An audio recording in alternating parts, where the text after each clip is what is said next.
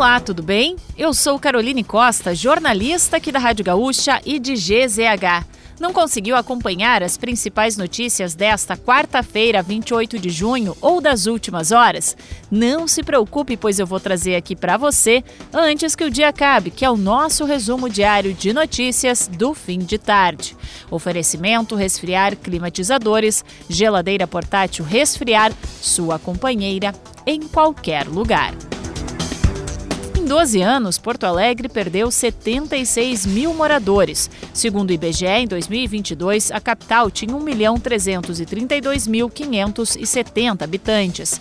O resultado aponta uma queda de 5,4% da população porto-alegrense. Porém, a capital teve um aumento expressivo no número de domicílios, que saltou para 687.414 em 2022. Hoje, há 2,37 moradores por moradia na capital governador do estado anunciou um auxílio de R$ 2.500 para famílias de baixa renda que ficaram desabrigadas ou desalojadas em razão do ciclone extratropical que causou estragos em 69 municípios gaúchos há duas semanas. A confirmação foi feita pelo governador Eduardo Leite. O projeto de lei será encaminhado para a Assembleia Legislativa para que os recursos sejam liberados através de um decreto. Um levantamento parcial está sendo finalizado para contabilizar quantas pessoas serão beneficiadas. O registro se baseia em quem está inscrito no CAD Único, com dados fornecidos pelas prefeituras, isso em parceria com a Secretaria Estadual de Assistência Social. A estimativa inicial é de um repasse de mais de 3 milhões de reais para até 1.500 famílias.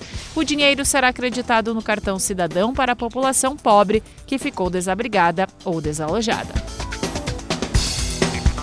Profissionais da enfermagem ligados ao Sim de Saúde RS fizeram manifestação com caminhada em Porto Alegre.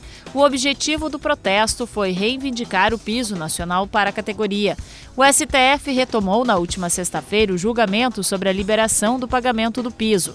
O pagamento foi suspenso pelo Supremo em 2022, depois de a medida ter sido aprovada no Congresso e sancionada pelo ex-presidente Jair Bolsonaro. A justificativa para a suspensão foi que a legislação não previa fonte de custeio para os pagamentos, afetando diretamente o orçamento de municípios e estados, por exemplo. O prefeito Sebastião Melo anunciou a nomeação de José Paulo da Rosa como novo secretário municipal da Educação de Porto Alegre. Rosa é gestor educacional e pós-doutor em educação. Por 20 anos, ele foi diretor regional do Serviço Nacional de Aprendizagem Comercial e do Serviço Social do Comércio.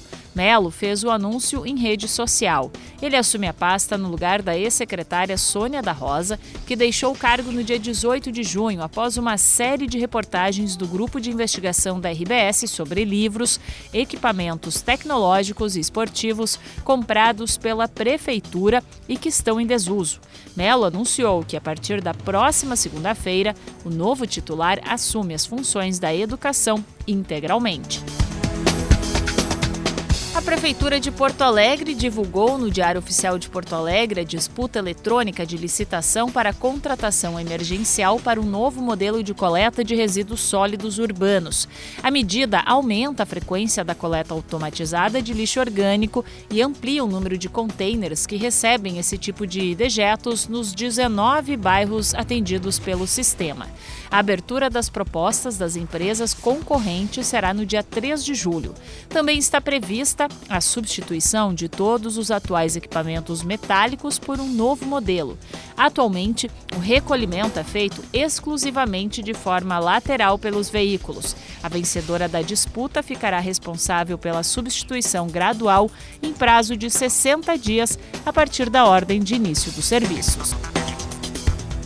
E para fechar o nosso resumo de notícias, antes que o dia acabe, tem a previsão do tempo para amanhã. Há tendência de que a chuva pare, mas há possibilidade de geada nas primeiras horas do dia na fronteira oeste, no sul e na campanha. A mínima de 0 graus ocorre em Pedras Altas. Já a máxima está prevista para Vicente Dutra e é de 23 graus. Na capital, a variação térmica fica entre 10 e 16 graus. Se quiser saber mais sobre algum desses assuntos e muitos outros, além dos nossos colunistas, áudios, vídeos, é só acessar gzh.com.br ou o aplicativo de GZH. Amanhã a gente volta aqui antes que o dia acabe. Até lá!